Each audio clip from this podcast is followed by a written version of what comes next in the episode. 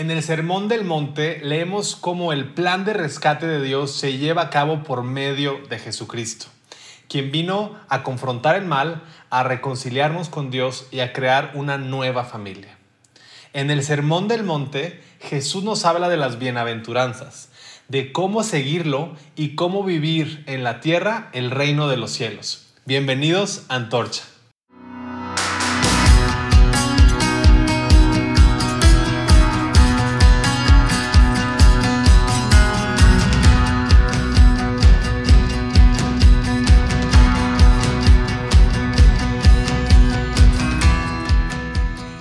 Bienvenidos a Antorcha. Estoy muy contento de estar con ustedes el día de hoy.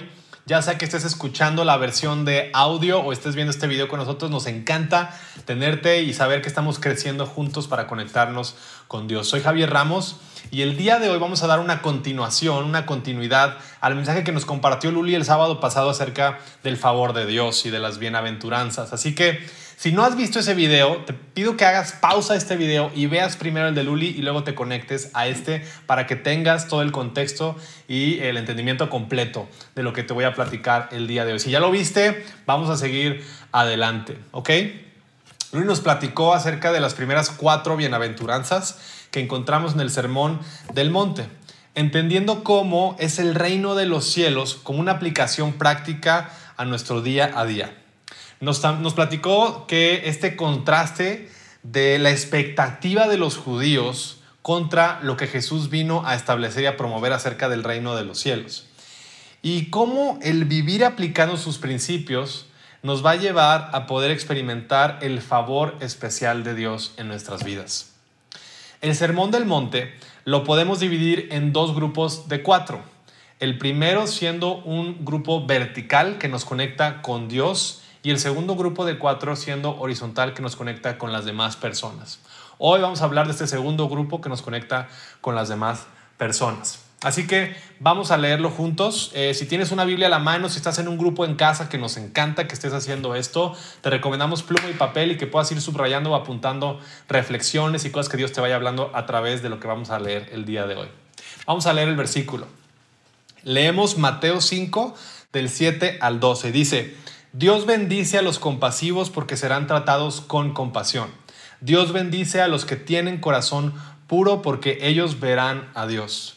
Dios bendice a los que procuran la paz porque ellos serán llamados hijos de Dios. Dios bendice a los que son perseguidos por hacer lo correcto porque el reino de los cielos les pertenece.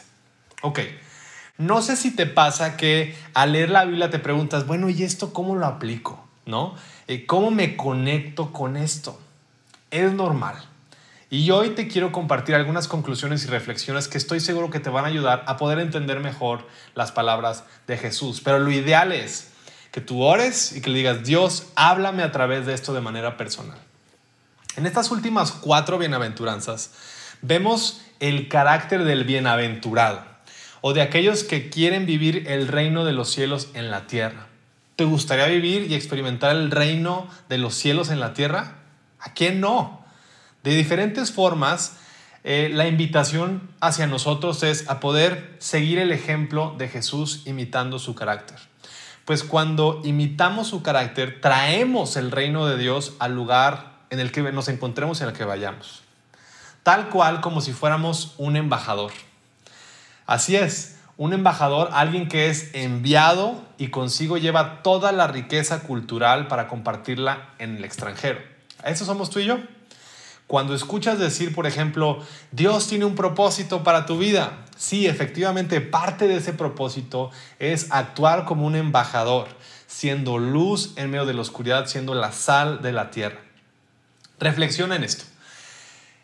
Tu tiempo y mi tiempo en la vida, aquí en la tierra, es muy corto. Es como un destello comparado con el tiempo que vamos a vivir en la eternidad. Si es así, ¿cómo podemos hacer que valga la pena? ¿Cómo podemos hacer para que cada día cuente y podamos decir al final de cuentas estoy cumpliendo el propósito de Dios en mi vida? La respuesta es viviendo como un embajador del cielo en la tierra. Así es. De hecho, En 2 de Corintios 5:20, Pablo hace este énfasis a los corintios y les dice, así que, y eso lo vamos a leer más adelante para que entiendas desde dónde viene esta conclusión, así que somos embajadores de Cristo. Dios hace su llamado por medio de nosotros. Somos una herramienta de Él para extender su reino en la tierra. Qué emocionante, ¿no? Somos el representante de Dios, somos el portavoz de su mensaje. Así es, tú y yo, el portador de un mensaje que trae esperanza, libertad, amor y compasión a las demás personas. Me emociona mucho esto. Y al Jesús estar compartiendo acerca de las bienaventuranzas, vemos cómo destaca rasgos de carácter que creo que tú y yo podemos estar aplicando para trabajar en nuestras vidas y poder eh, vivirlos, compartirlos y mostrar el reino de los cielos. Así que vamos a entrar en detalle a, a explicar estas cuatro, si te parece bien. Entonces iniciamos con la primera que la encontramos en Mateo 5, 7 y dice, Dios bendice a los compasivos porque ellos serán tratados con compasión.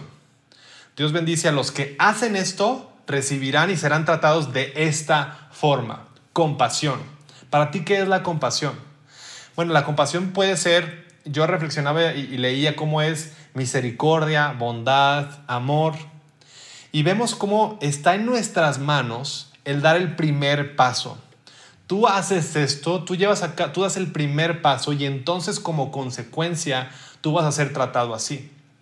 Y esto es un eco de muchos versículos que vamos a encontrar acerca de la cultura que promueve Jesús. Pon la otra mejilla, trata a los demás como quieres que te traten a ti mismo, trata a, las personas con amor y así tú recibirás amor, etc. Jesús está haciendo este énfasis como parte de la cultura del reino. Y eh, Pablo, eh, en lugar de usar la palabra compasión, o al menos en mi versión, en lugar de venir la palabra compasión, la, divide en tres áreas que creo que nos puede ayudar mucho a entender cómo vivir esa compasión. Y esto lo leemos en Efesios 4:32. Dice, líbrense de toda amargura, furia, enojo, palabras ásperas, calumnias y toda clase de mala conducta. Por el contrario, o sea, en contraste a esto, sean amables unos con otros, sean de buen corazón y perdónense unos a otros tal como Dios los ha perdonado a ustedes por medio de quién? De Cristo. Ahora, ¿qué significa actuar con compasión? Está aquí tres cosas que tú y yo podemos aplicar hoy en día. Número uno, sea amable con las demás personas. Número dos, ten un buen corazón, genuino, honesto y aprende a perdonar. Perdona a los demás. ¿Por qué? ¿Por qué yo tendría que actuar así? Porque por medio de Jesús Dios extendió lo mismo hacia tu vida. Jesús vino a perdonarnos. Vamos a hablar de eso un poquito más adelante. Entonces estamos siendo un eco del ejemplo de Jesús hacia las demás personas. Yo te perdono porque sabes que Jesús a mí también me ha perdonado. Jesús también ha sido amable conmigo. Jesús también ha sido de buen corazón que hasta su vida dio por mí. Y entonces hoy, por esa razón, yo quiero compartir contigo estas buenas noticias. Y no te voy a echar un sermón, sino simplemente quiero que mi estilo de vida hable por sí solo. Eso es actuar con compasión. Vamos a la segunda, que es Dios bendice a los que tienen corazón puro porque ellos verán a Dios. ¡Wow! ¿Te puedes imaginar ver a Dios? Es algo increíble. A veces decimos, bueno, ve la naturaleza y contempla todo y por supuesto, ahí está Dios, pero imagínate cara a cara a ver a Dios. Él sería algo impresionante.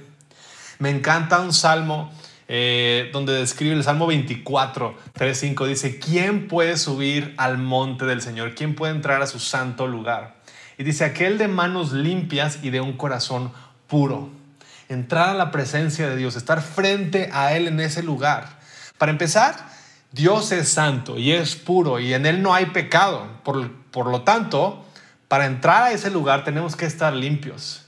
Y, no, y, me encanta cómo el salmista habla de dos tipos pureza o de limpieza. Dice, de manos limpias y de un corazón puro. Una pureza externa y una pureza interna. Y Jesús aquí está reforzando eso. Habla del corazón puro, de una pureza interna. Me encanta cómo él hace énfasis en esto. Y dices, bueno, ¿por qué estamos hablando de lo externo y de lo interno? Porque recordemos que en aquel tiempo, para los judíos, todo el tema de la pureza era un tema. Es decir, ellos guardaban radicalmente su, pureza en su mente, en su conciencia, eh, eh, para no ser contaminados por enfermedades o el simple hecho de tocar o ser tocado por algo que se consideraba que era impuro, era un tema gravísimo. Entonces Jesús les estaba diciendo de alguna forma, a ver, aquí lo más importante no es lo que está afuera, sino lo que sucede dentro de tu corazón. En el corazón se engendran muchas de nuestras emociones, de nuestros anhelos, que luego se detonan y se traducen en acciones y comportamientos. Recordemos que la palabra dice también que eh, de la abundancia del corazón habla nuestra boca. Ahí se, se, empiezan a cosechar y a cocinar muchas de las cosas que luego brotan de nuestras vidas. Qué importante es guardar nuestro corazón. Dice, guarda tu corazón porque de él mana la vida. Habla en el Proverbios. Un corazón puro, libre de la mala conciencia, que la verdad es que es un reto porque estamos hoy en día tú lo puedes ver bombardeado por todas las cosas que quieren como ser antipureza, ¿no? Todas las cosas que son opuestas a lo puro, a lo santo, a, lo apartado. Entonces es un desafío grande que tenemos tú y yo por delante para cuidar nuestro corazón. Hebreos 10:22 dice, entremos directamente a la presencia de Dios con un corazón sincero y con plena confianza en Él. Pues nuestra eh, conciencia culpable ha sido rociada con la sangre de Cristo a fin de purificarnos y nuestro cuerpo ha sido lavado con agua pura. ¿Por qué te platico esto? Porque podemos tener la confianza de ser limpios y puros por medio de la acción de Jesús en la cruz, por medio de su sangre. Que esto es, digamos, es un reflejo o, o está reforzando, viene a culminar toda la preparación que Dios les dio a su pueblo. ¿Cuándo? Cuando les dijo, cuando los enseñó a través del tabernáculo a poder hacer sacrificios para poder ser redimidos del pecado, para poder ser limpios y purificados, había un sacrificio. Y en este caso Jesús vino a hacer ese sacrificio. Él vino a ser el Cordero de Dios que quita el pecado del mundo. Y tomando esa palabra en tu vida, tú puedes decir, yo soy renovado, yo soy purificado por medio de su sangre. Y es una declaración que tiene poder y autoridad en nuestras vidas, pero también nos lleva a estar conscientes de que es gracias a Él que tenemos la confianza y la certeza de acercarnos a Dios. Porque entonces cuando nos acercamos, no nada más Jesús vino a traer esta, eh, esta pureza, a limpiarnos, sino vino también a extendernos ese nombre de ser llamados hijos de Dios. Es un dos en uno. Es ser limpios y cuando eres limpio y cuando aceptamos tú y yo a Jesús en nuestras vidas, ya no somos eh, huérfanos, sino ahora somos hijos de Dios, somos adoptados por Él. Y esto es increíble. ¿Por qué? Porque podemos caminar con esa confianza al lugar de su presencia. Es como alguien extraño que quiera venir a mi cuarto, alguno de los amiguitos de mis hijos, pues no va a entrar a mi cuarto con plena confianza, ¿verdad? Pero el hijo puede abrir la puerta de mi cuarto con toda la seguridad porque sabe que va a ser bien recibido. Y así es Dios con nosotros. Vamos entonces al número 3. Dios bendice a los que procuran la paz porque serán llamados hijos de Dios. Y es justo lo que estamos hablando anteriormente. En el, en el versículo pasado veíamos que ellos serán, verán a Dios, podrán entrar al lugar de su presencia. Y ahora los que procuran la paz serán llamados hijos de Dios. Ahora, procurar tiene que ver también con promover, con incitar, por generar. Promover no solamente es estudiar la paz, sino aquellos que la difunden, aquellos que están constantemente siendo pacificadores. Yo no me considero muy pacificador, la verdad. De hecho, a veces me gusta el, contraste y me gusta. Pero vemos cómo eh, Dios habla acerca de esta prudencia y de cómo a veces esta, el, el llamado a ser pacificadores es lo mismo que Él vino a hacer en la tierra. Y te voy a explicar por qué. Procurar la paz tiene que ver también con la reconciliación, reconectarnos emocionalmente y espiritualmente. De hecho, Pablo en 2 de Corintios 5, 19 al 20 dice lo siguiente, pues Dios estaba en Cristo reconciliando al mundo consigo mismo, no tomando más en cuenta el pecado de la gente, y nos dio a nosotros este maravilloso mensaje de reconciliación. Así que somos embajadores de Cristo. ¿Se acuerdan que lo habíamos leído anteriormente? Dios hace su llamado por medio de nosotros. Hablamos, cuando hablamos el nombre de Cristo, cuando le rogamos a las personas, vuelvan a Dios, volteen a ver a Dios, reconéctense con Dios, reconcíliense con Dios. Yo no sé si tú hoy estás alejado de Dios o no sé en qué parte ¿En qué momento de tu fe estás? Pero si de algo te sirve escuchar esto, es tiempo de reconciliarnos con Dios, de meditar y reflexionar la importancia en nuestra vida de tener cimientos firmes en nuestra fe. Porque al final de cuentas eso es lo que nos va a estar fortaleciendo nuestro carácter en momentos críticos, difíciles y también de grandes alegrías. Pero también nos lleva a tener una perspectiva eterna. Aquí eh, Pablo está hablando uno está, bien, está diciendo cómo Jesús está reconciliando al mundo, está volviéndonos a conectar con Él. Y por otra parte, ese mensaje que ahora está en nuestras manos de decir, ok, ahora ustedes lleven esa reconciliación al mundo. Y la verdad es que necesitamos tú y yo estar reconciliando y estar eh, promoviendo la paz. Yo veo a veces comentarios en redes sociales, híjole, que es un matadero, ¿cierto? Las palabras matan y la gente está eh, con furia, con enojo, como lo leíamos en el versículo anterior. Cualquier comentario ya es ofensivo, ya uno no puede expresarse con plena libertad porque cualquier persona se puede llegar a ofender. Y la gente está muy eh, impaciente y la gente está este, con mucha ansiedad. Necesitamos nosotros estar promoviendo la paz, promoviendo el amor para reconciliar a las personas con Dios, antorchas. Algo que me encantó es que llegué a esta reflexión porque vemos cómo Jesús también es llamado el príncipe de paz. Por esto, justo por esto, por la reconciliación del mundo con Él. Y serán llamados hijos de Dios. Dios me habló lo siguiente, la paz de Dios que sobrepasa todo entendimiento, no sé si has escuchado esto, que la paz de Dios que sobrepasa todo entendimiento venga sobre tus vidas.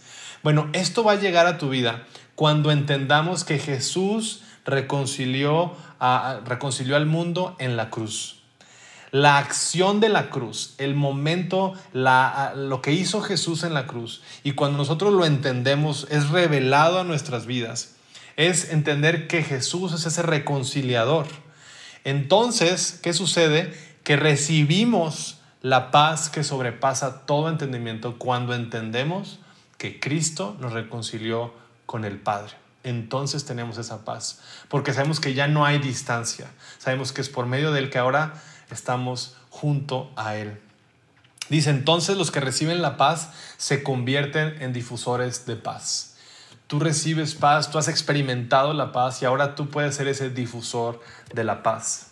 Y el cuarto y último ya para terminar es que eh, en el versículo 10 dice, Dios bendice a los que son perseguidos por hacer lo correcto, porque el reino de los cielos les pertenece. Y algo que me encanta aquí es que hace énfasis en el tiempo presente. Les pertenece. Hoy en día les pertenece. Perseguidos, sí. Hoy en día tú y yo, en el país donde estamos, en México, podemos tener libre albedrío y podemos expresar nuestra fe y nuestras creencias con total libertad. Pero hay muchos lugares en el mundo hoy en día en donde están siendo mutilados y asesinados las personas que se proclaman o hablan abiertamente acerca de Jesucristo. Tú y yo vivimos privilegiados de estar en una época donde podemos hablar de manera fácil, informarnos y aprender acerca de la palabra. Pero esta persecución de la que estaba eh, hablando Jesucristo, estaba preparándolo, estaba diciendo, oye, ten cuidado con esto, alerta, vamos a estar estableciendo el reino, pero va a ser contrastante para las personas. Las personas no van a estar acostumbradas a poder eh, que, que, tú digas, aunque tú me odies, yo te amo y yo quiero reconciliar y yo quiero hacer el bien, aunque la gente esté haciendo el mal y yo quiero traer la paz, aunque la gente quiera hacer la guerra. Y este contraste va a incomodar a personas que van a querer estar atrás de nosotros y van a estar persiguiéndonos. Hoy en día eso va a poder suceder. Ve otra vez el ejemplo de las redes sociales, ¿no? Vemos cómo también las cualidades éticas activas nos van a, conducir a una persecución. Al nosotros estar experimentando el reino, estar expresando y promoviendo el reino de los cielos, no va a ser bien recibido por todos los oídos y por lo tanto habrá persecución. Y Jesús cierra de esta forma. Dios los bendice a ustedes cuando la gente se burla, los persigue, miente acerca de ustedes y dice toda clase de cosas malas en su contra porque son mis seguidores. Alégrense, estén contentos porque les espera una gran recompensa en el cielo. Y recuerden que los antiguos profetas los persiguieron de la misma manera. Me encanta cómo Jesús dice, recordemos que nuestro tiempo aquí es breve Quiero poner sobre sus vidas esta perspectiva eterna. Cuando hablamos de, eh, la palabra dice, busca el reino de Dios y su justicia y lo demás vendrá por añadidura. Esta es la añadidura. Estos son los tesoros eternos de los que Jesús y la palabra nos hablan acerca de lo que podemos esperar en el reino de los cielos. Y son cosas y son actitudes y son acciones que tú y yo podemos establecer hoy en día como principios en nuestra vida para vivir el reino de los cielos en la tierra. Así que te invito a que te quedes a la sección de Hazlo Vida.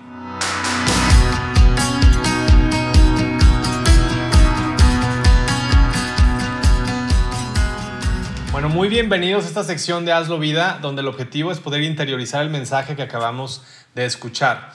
Y para eso te quiero compartir algunas conclusiones a las que llegué al estar leyendo las bienaventuranzas.